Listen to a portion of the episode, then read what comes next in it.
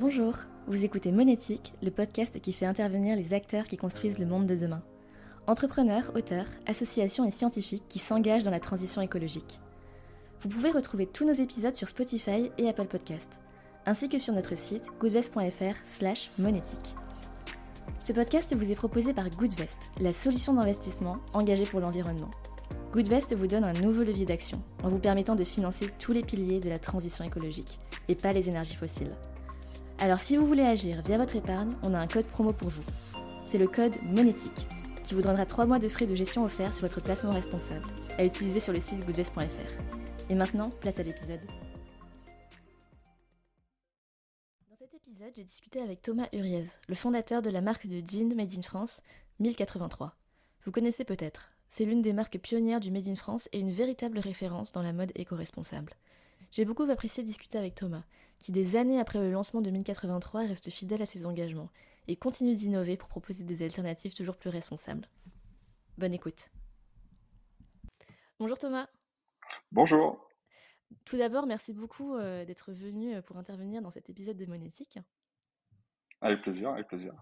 Ce que je te propose pour commencer, euh, c'est peut-être que tu nous parles un petit peu de ton parcours avant la fondation de ta marque. Alors, il me semble avoir lu que à l'origine, tu étais dans l'informatique. Est-ce que c'est bien le cas et, si oui, que s'est-il passé? Oui, si on remonte même un peu plus dans le temps, je sors d'un bac STI électrotechnique. Donc je viens de bien, bien, bien, bien loin, tant en niveau qu'en domaine de compétences. Et puis donc après ce bac technique, j'ai fait un, BTS ou un DUT télécom et réseau, donc dans l'informatique. Après j'ai fait une licence de management. Et puis euh, ensuite j'ai été embauché comme responsable informatique. J'ai exercé pendant 4-5 ans. Et au bout de 4-5 ans, l'ennui m'a rattrapé. Le manque de sens aussi, puisqu'on travaille tous au moins 8 heures par jour pendant au moins 40 ans et du coup, j'avais besoin de consacrer ce temps-là à des choses qui résonnaient avec moi, tout simplement. Donc, au bout de 4-5 ans, j'ai décidé d'arrêter l'informatique, de quitter euh, Grenoble, d'où je suis originaire, pour euh, rejoindre euh, la Drôme et la maison de mes grands-parents, qui, était, qui est installée à Romans-sur-Isère, donc une petite ville au nord de la Drôme, dont la spécialité c'est la chaussure et la raviole. Et euh, cette, cette, maison de famille, en fait, elle est en face d'une ancienne caserne militaire qui est devenue un grand centre commercial, Marc Avenue, qui vend des vêtements bio-équitables depuis, euh, depuis 25 ans. Et donc, il y a 15 ans, quand j'ai décidé d'entreprendre, de, créer euh, mon activité, par opportunité, j'ai euh, créé une boutique de mode, puisque c'était en face de ce grand centre commercial, mais une boutique de mode éthique parce que je voulais du sens. Et donc euh, en 2007, j'ai commencé euh, à découvrir euh, le commerce, l'entrepreneuriat, tous les enjeux que j'ai vécu comme, entrepreneur à travers l'ouverture de mon magasin de vêtements bio-équitables que j'ai ouvert en 2007. D'accord, donc tu as ouvert, ben, je, suppose, l'un des premiers, euh, l'une des premières boutiques de mode éthique responsable. Donc tu dis que c'était par, par opportunité. Est-ce que c'était vraiment à 100% euh, par opportunité ou est-ce que enfin tu parlais aussi du manque de sens dans ton ancien travail, il y avait aussi ça qui, qui entrait en ligne de compte, je suppose? Alors le le sens, la cohérence, l'engagement, ça c'était pas du tout de l'opportunité, c'était vraiment le besoin. C'est là-dedans que je voulais exprimer mes heures de travail. Par contre, le thème dans lequel j'allais mettre en œuvre cette éthique, ça, c'est vraiment la proximité qui m'a rapproché de la mode. Et d'ailleurs, à l'époque, j'étais vraiment très loin de la mode. En bon informaticien que j'étais, euh, j'avais même euh, un peu de mépris pour la mode. Parce qu'en fait, euh, c'est tellement de gâchis, c'est tellement superficiel, qu'en fait, on peut croire que c'est vraiment mauvais. et c'est ce que j'ai cru jusqu'à visiter le musée de la chaussure de Romans, où on voit que les premières chaussures qu'on a retrouvées, ne sont pas du tout des chaussures euh, pratiques, utilitaires. Elles ne répondent pas à des besoins physiologiques, mais à, des besoins identitaires. Donc, c'est des chaussures ornées, des chaussures plus grandes, des chaussures qui font qu'on se sent différent. Et en effet, quand on prend un peu de recul, qu'on repense à ce que l'on était euh, quand on était des femmes et des hommes préhistoriques, euh, on était tous poilus. On n'avait pas besoin de se vêtir pour se protéger du chaud ou du froid. Notre corps était adapté à notre environnement comme les animaux. Et on n'avait pas besoin de chaussures, comme les animaux. Euh, donc en fait, le besoin auquel répondait la mode à l'époque, c'était un besoin identitaire, puisque même si on avait des, bons pieds et une peau équipée de poils, on avait besoin, depuis qu'on est des êtres humains, de se parer de bijoux, de tatouages, de tentures.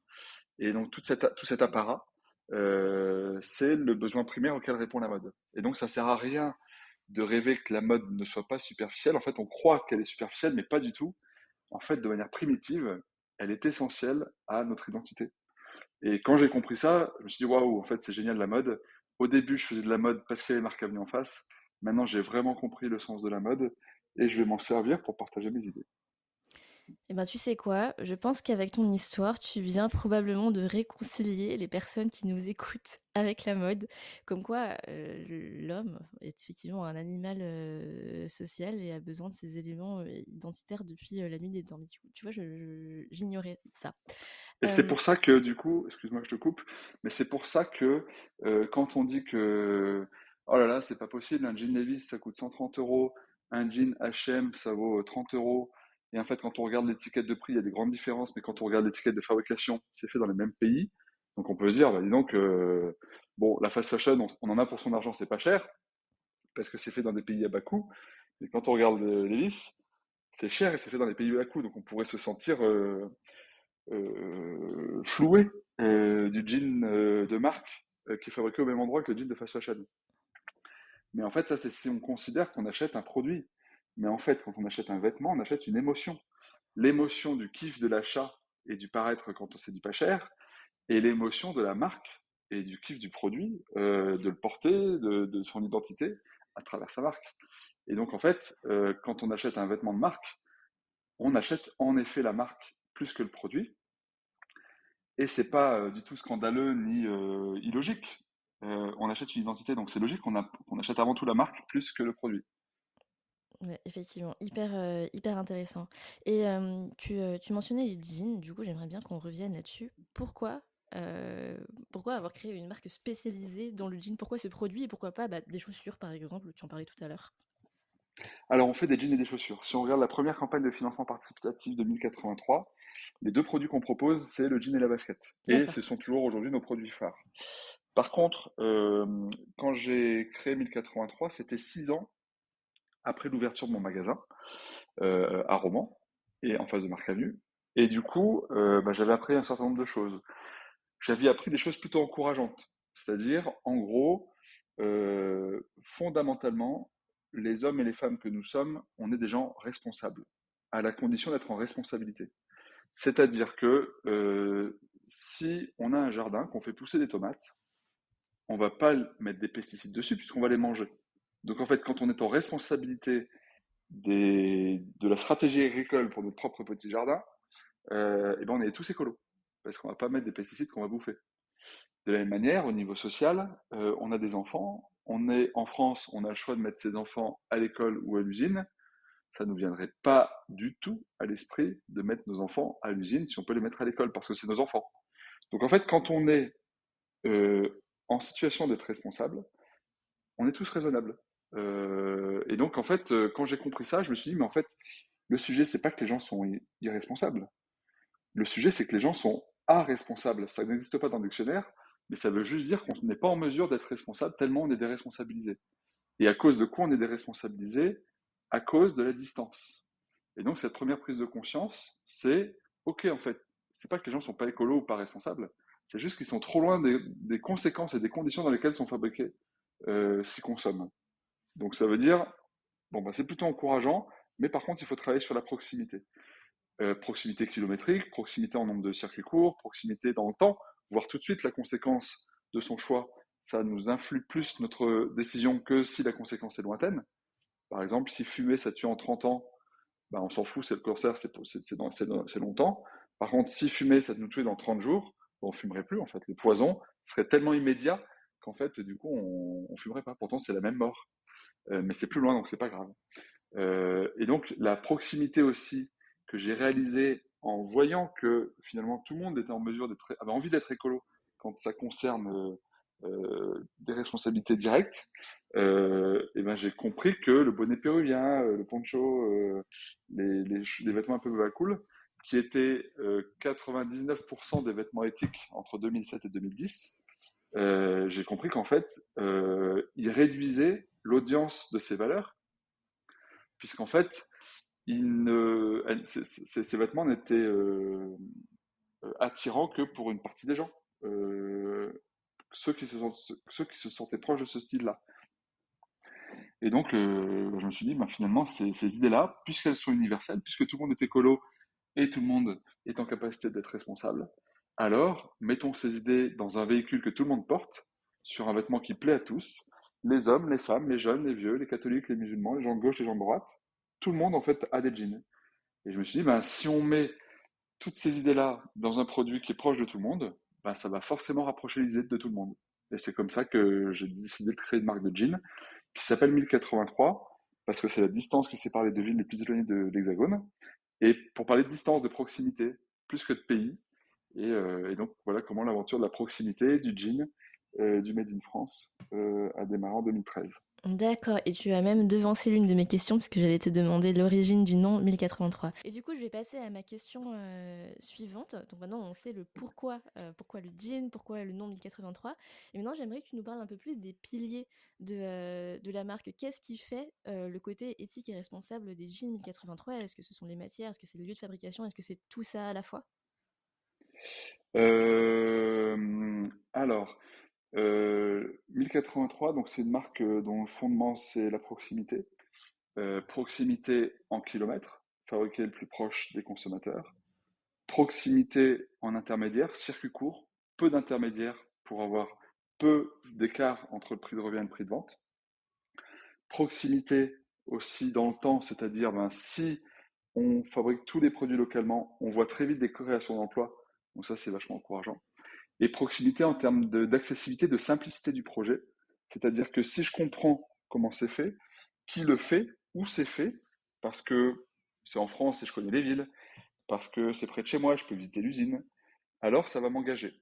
Un peu comme quand vous achetez du vin, euh, si vous avez euh, visité euh, le vignoble du vigneron avant de boire, de goûter le vin, ben en fait vous, vous allez être plus attentif au vin euh, et du coup, ce vin va vous paraître meilleur que si vous l'achetez le même bouteille de vin, mais au supermarché, sans l'histoire, l'émotion euh, du vigneron. Euh, donc, donc les, premiers fondements de 1083, c'est vraiment la proximité parce que c'est le, meilleur accélérateur de transition, mais un accélérateur émotionnel, pas un accélérateur rationnel, parce que nos prises de décision sont bien plus émotionnelles que rationnelles. C'est pour ça que je trouve intéressant de, travailler d'abord sur l'émotion plutôt que sur la raison, puisqu'il n'y a que quand nos émotions nous amènent à être prêts qu'on accepte la raison et que du coup ça finit de nous convaincre. Ensuite, les autres fondements de la marque, euh, ben, c'est du coup la conséquence de la proximité, c'est le Made in France, c'est même la régionalisation de la production. Donc pour les Marseillais, on fabrique des jeans à Marseille, euh, on fabrique des jeans dans les Vosges, on fabrique des jeans dans la Drôme. Du coup, ça, c'est vraiment l'idée d'impliquer euh, un maximum de nos clients. Euh, le respect de l'environnement, euh, tous les jeans sont en coton bio ou en fibre recyclée. Euh, tous les jeans sont tissés en oubli, coupés, cousus, délavés en France. Souvent même, ils sont teints et filés en France lorsque la technologie le permet. donc on va vraiment au bout du bout. Et là, ces dernières semaines, on a lancé un jean 100% français, dont même le coton et même les boutons sont relocalisés. Euh, et le troisième fondement de 1083, c'est la créativité, c'est-à-dire qu'en fait, euh, si on veut se rapprocher de l'identité des gens, il faut que les gens se plaisent euh, eux-mêmes dans l'identité qu'on propose à travers le 1083. Ça vaut pour les valeurs, ça vaut pour le style, ça vaut pour le confort, ça vaut pour la qualité matérielle, c'est-à-dire que le jean résiste, ça vaut pour la qualité immatérielle, c'est-à-dire qu'on aime patiner, user, porter longtemps son jean pendant des années. Et donc tout ça, c'est vraiment les, fondamentaux de 1083. Euh, on fait aucune publicité ou extrêmement peu. Euh, c'est vraiment euh, pas notre modèle de développement. Notre modèle de développement à nous, c'est d'encourager nos clients euh, à nous découvrir, à nous essayer, et du coup, si on fait bien le job, à parler de nous autour d'eux, pour qu'un maximum de consommateurs locaux, français, décident d'essayer d'acheter français euh, et donc, ils se mettent à remplacer une consommation de quantité par une consommation de qualité.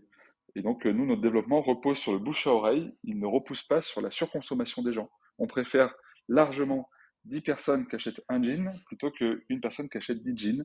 Donc nous, on pousse à la communauté, on ne pousse pas à la quantité. Et c'est un très beau, un très beau modèle de développement. Tu mentionnais à l'instant donc un jean 100% made in France, y compris le coton. Donc ça, je, pense que c'est du, quasiment jamais vu parce que en fait, on, cultive très peu de coton en France. Hein.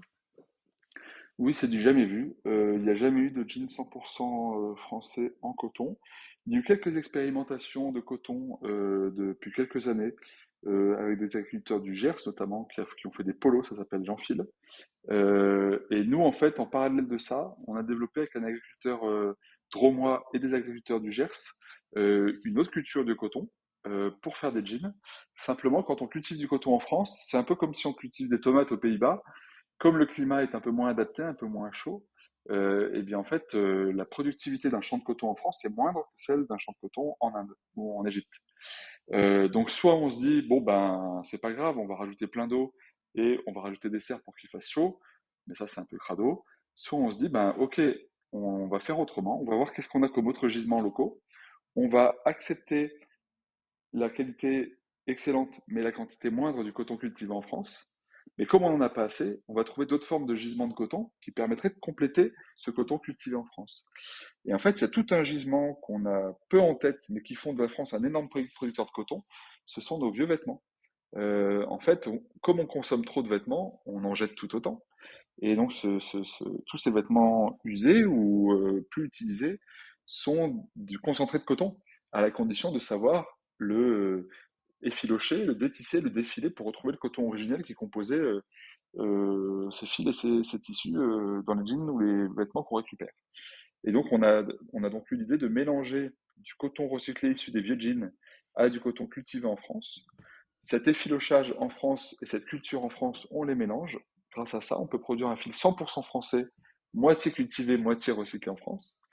Et c'est ce fil 100% français qu'on va ensuite tisser, ennoblir, couper, coudre pour faire un jean 100% français de A à Z, puisque même les boutons, on les a relocalisés dans le nord de la Drôme, avec une production euh, donc à quelques kilomètres de chez nous. D'accord.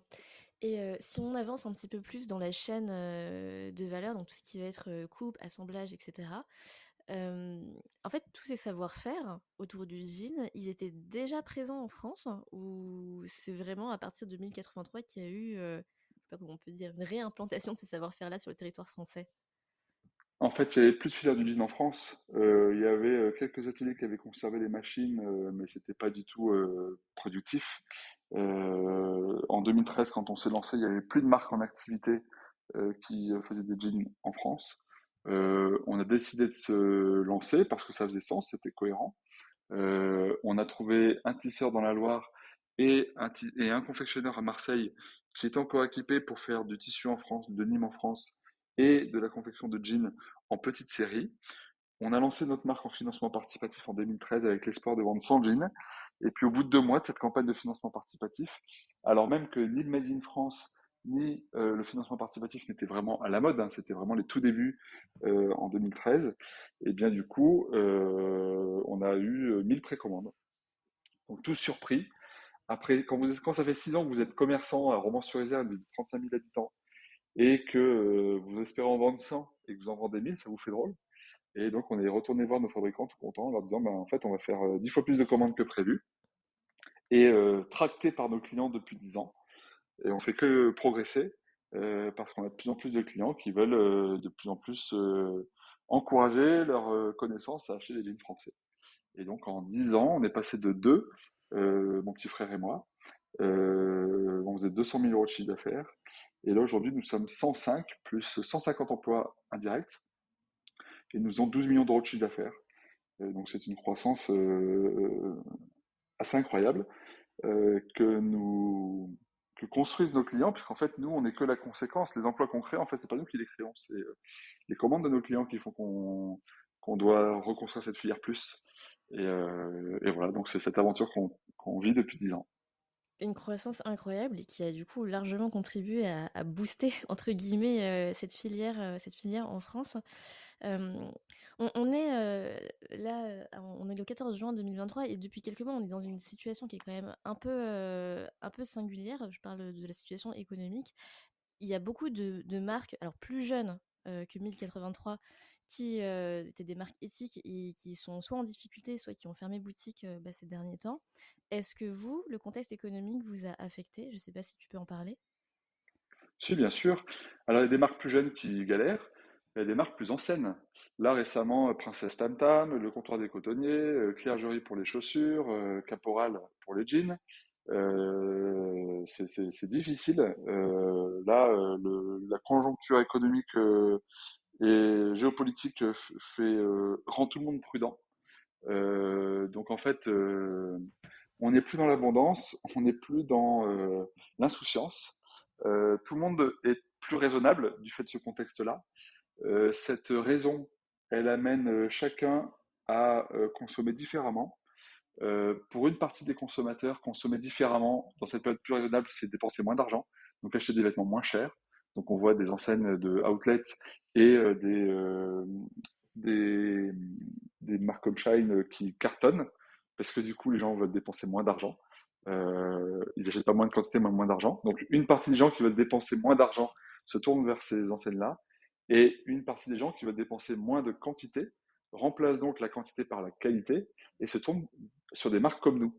Mais euh, par rapport euh, période de 2013 à 2021, on va dire, où on grandissait régulièrement, euh, là, ça fait deux ans qu'on est stable et on s'en trouve plutôt heureux parce que quand on voit effectivement qu'autour de nous, certaines marques perdent du chiffre d'affaires, nous, on sent que c'est plus difficile. Hein. On se bat vraiment, on anime vraiment, on porte vraiment la marque pour que pour qu'on tienne les chiffres historiques. On sent que c'est difficile. Il y a des mois on y arrive, il y a des mois on n'y arrive pas. Euh, mais la conjoncture est difficile. En tout cas, euh, bah, c'est bien que vous ayez les reins suffisamment solides pour vivre euh, cette période assez particulière. Tu mentionnais il y a quelques instants le fait que les modes de consommation changent, donc vis-à-vis de l'inflation évidemment. moi, il y avait un autre sujet dont je voulais parler avec toi, c'est la seconde main. Est-ce que, est-ce qu'aujourd'hui, chez 1083, vous considérez que les ventes de vêtements en seconde main, ça vous fait concurrence quelque part? Non, parce qu'en fait, on le fait depuis le début. En fait, euh, quand on a démarré, euh, comme on faisait du financement participatif, du coup, les gens ont découvert nos jeans. Certains ont adoré nos premiers jeans, d'autres moins. Donc, ils nous l'ont rendu, des fois tout de suite, alors on a pu les échanger, des fois longtemps après. Et euh, comme on a toujours communiqué sur le fait que le jean euh, le plus responsable, c'est celui qu'on a déjà, euh, du coup, on a toujours encouragé à ce que les jeans 1083 qui ne soient pas portés aient une deuxième vie. donc, depuis 8 ou 9 ans, on a développé une gamme qui s'appelle Adopt Jean, qui propose de récupérer des vieux jeans 1083, ou parfois qui sont en très bon état, qu'on revend dans nos magasins, et on donne 100% du fruit de la vente au consommateur qui euh, met son jean en dépôt-vente euh, chez nous. Euh, donc on est à fond là-dessus et au-delà de, la deuxième vie, a la troisième vie du. En fait, il y, a, un schéma assez simple. On consomme, on jette. Donc là, le jean, il a une vie puis c'est tout. Le deuxième schéma, c'est on consomme, on réutilise, c'est la deuxième vie. Plutôt que de jeter, il y a une troisième vie qui est le recyclage. D'où euh, le projet du jean qui est issu de jeans recyclés et de, jean, de, de coton recyclé et de coton cultivé en France.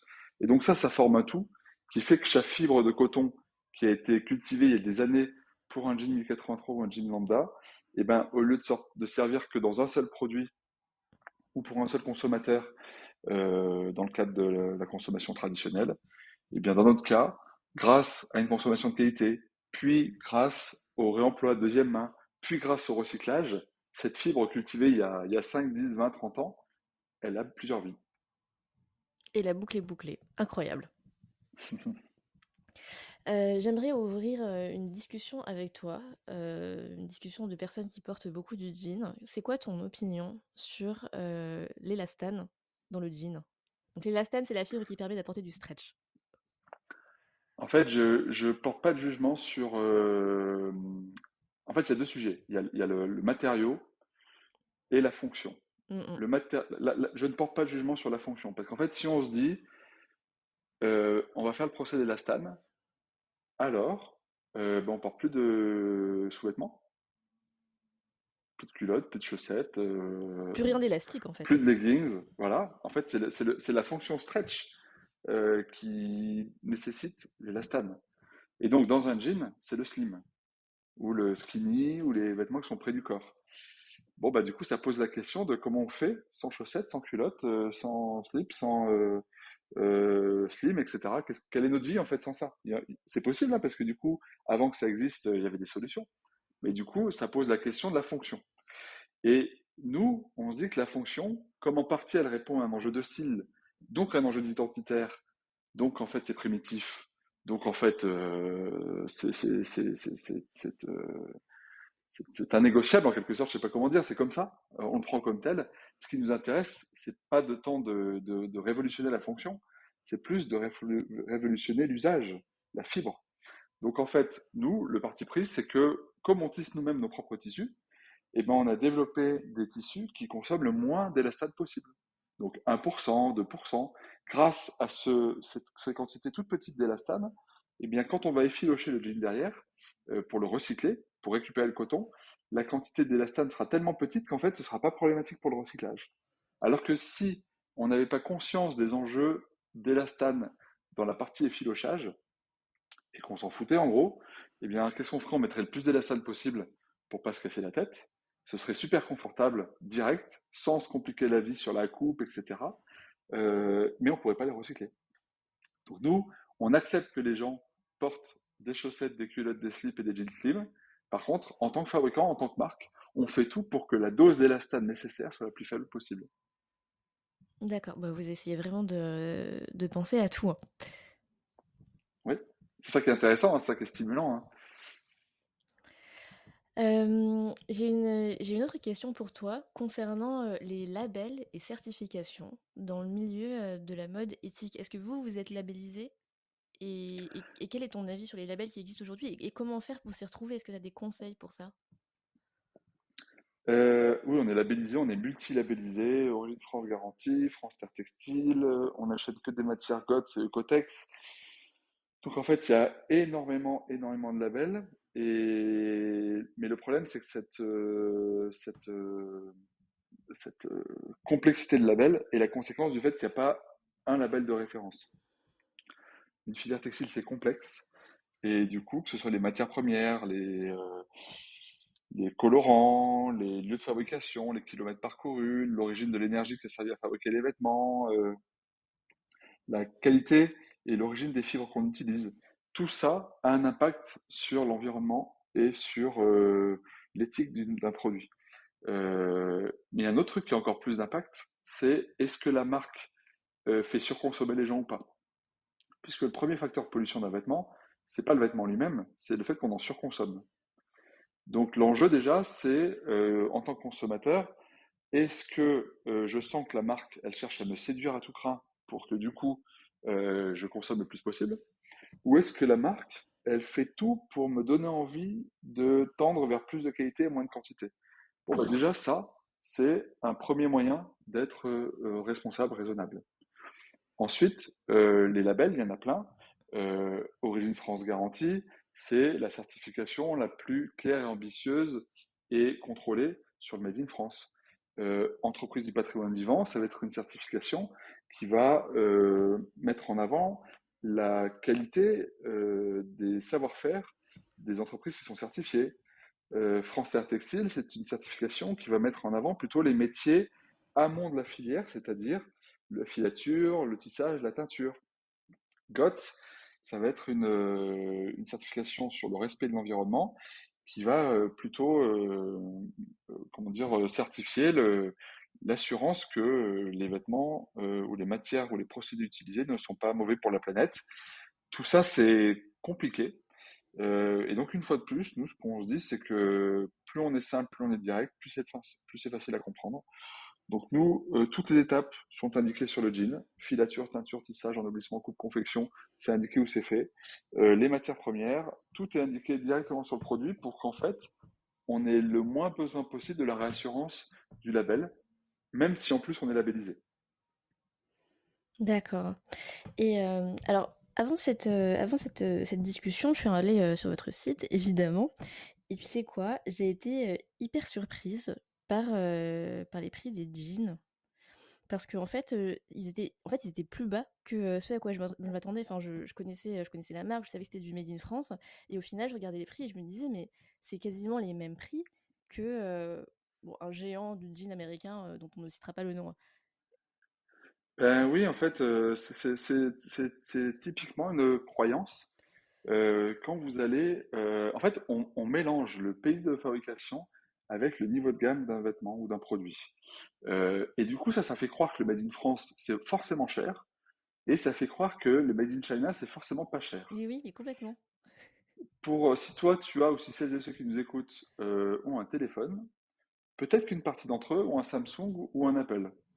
Est-ce que ce sont des téléphones pas chers? Non. Où sont-ils fabriqués En Chine, comme le Wiko ou je sais pas quelle marque bon marché le pays ne fait pas le niveau de, ne, gamme d'un produit. Euh, vous allez maintenant dans un supermarché, Monoprix, euh, Super U, Leclerc et compagnie. Vous allez au rayon fromage. C'est l'industrie agroalimentaire française qui produit l'immense majorité des fromages que vous pouvez trouver en supermarché. Vous allez au rayon euh, gruyère râpée. regardez les écarts de prix qu'il peut y avoir entre les différents gruyères râpées. Il y en a du entrée de gamme, il y en a du haut de gamme. Tous sont fabriqués en France. Il y en a qui sont trois fois plus chers que les autres. Et pourtant, c'est made in France comme les iPhones ou les téléphones qui sont made in China. Et donc, euh, comme on mélange le euh, niveau de gamme avec le pays d'origine, ben, on a fini par tous croire que Made in France était forcément cher. Euh, mais non, en fait, alors c'est sûr qu'on va pas réussir à faire des jeans à 30 euros. C'est impossible. On n'est pas dans des conditions où on s'en fout de l'environnement, on s'en fout des gens, on s'en fout de la condition des gens. Donc oui, ça, ça a un coût et on en est fier. par contre, euh, entre acheter un jean à 130 euros, on achète principalement une émotion qui est dans la marque, et qu'on achète un jean à 130 euros dont on achète une émotion qui est dans notre pays, et ben en fait, euh, qui est près de chez soi, et ben en fait, nous on préfère vendre un produit de qualité avec une émotion locale au même prix. Et ça, c'est possible grâce au circuit court. Donc, euh, c'est ce qu'on pratique. En fait, on a le même modèle économique que H&M, que Zara, que, le supermarché ou que l'agriculteur qui euh, va sur le marché, c'est-à-dire qu'on vend en direct, euh, soit dans nos magasins, soit sans les soldes chez les revendeurs, soit sur Internet. mais au lieu d'acheter pas cher pour vendre pas cher, comme le fait la fast fashion, ou au lieu d'acheter pas cher pour payer de la pub pour avoir un prix à 130 euros, ben nous, on a un prix à 130 euros, à 120 euros, 110 euros selon les modèles. Et du coup, grâce au circuit court, le jean, on peut l'acheter 40, 50 euros, alors qu'une marque euh, qui veut vendre des jeans à 130 euros et qui fait, beaucoup de marketing pour ça, va devoir acheter son jean 10 euros. Et quand vous avez la capacité d'acheter votre jean en tant que marque 4-5 fois plus cher que votre concurrent qui le vend au même prix pour le consommateur, eh bien vous vous apercevez que vous pouvez mettre beaucoup plus de valeur ajoutée sociale, locale, environnementale, et du coup à prix égal, vous avez un jean qui fait beaucoup plus de bien que de mal. Ça paraît, c'est vrai parce que ça, paraît presque simple quand tu, euh, quand tu nous parles du modèle 2083. C'est très simple en fait, c'est vraiment super simple. Euh, mais et, en fait, euh, il n'y avait rien de sorcier. C'est juste que comme on est drivé par les émotions, par les croyances et pas par la raison, ça faisait 30 ans qu'on se disait que on était incapable de le faire, mais pour des raisons de croyance, pour des raisons émotionnelles, pas pour des raisons factuel. C'est exactement pour ces raisons émotionnelles que du coup, pendant 40 ans, on a ignoré euh, l'avis des scientifiques sur le réchauffement climatique et qu'il a fallu euh, le réchauffement de la planète, euh, la crise Covid, les dépendances des uns et des autres et la guerre en Ukraine pour qu'on se dise oups, va falloir quand même qu'on change un peu de modèle.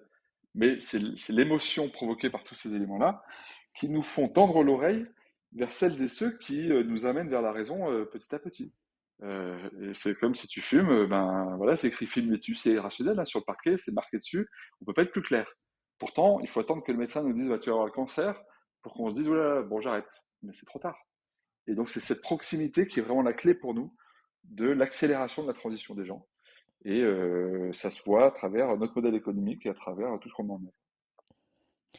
On arrive vers la fin de cet épisode. Pour terminer, est-ce que tu auras envie de nous parler de projets pour la fin de cette année ou même pour 2024 et plus si affinité? Alors, je pourrais parler de, des futurs jeans, des futurs coupes, on est trop content de ce qu'on développe, mais en fait, je trouverais plus intéressant de vous parler de ce qu'on s'est dit à force de réfléchir à notre projet.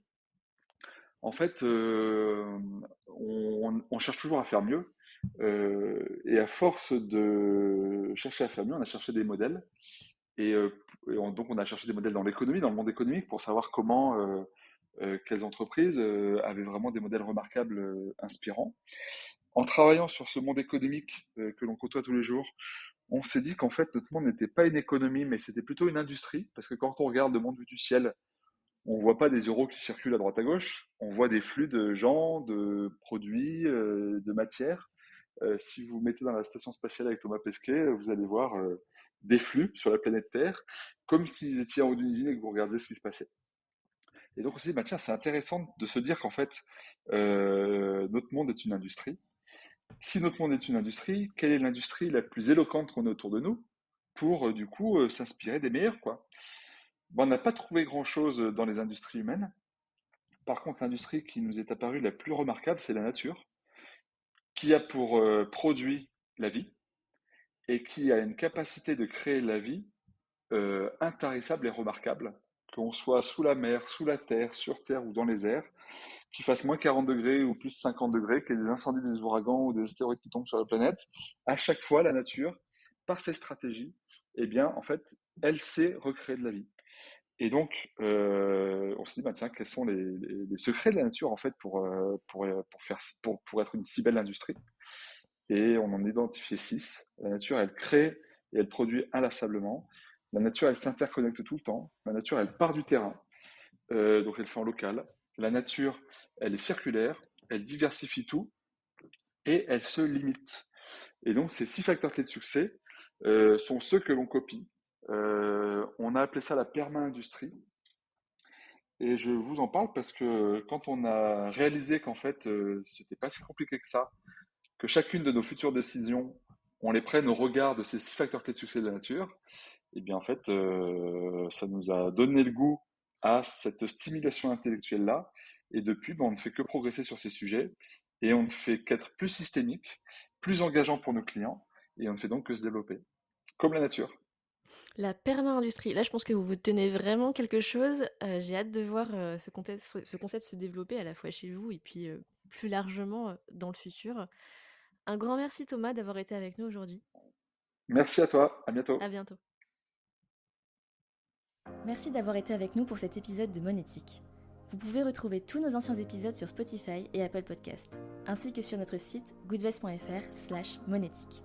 Si l'épisode vous a plu, n'hésitez pas à le noter 5 étoiles. Bonne journée à toutes et à tous.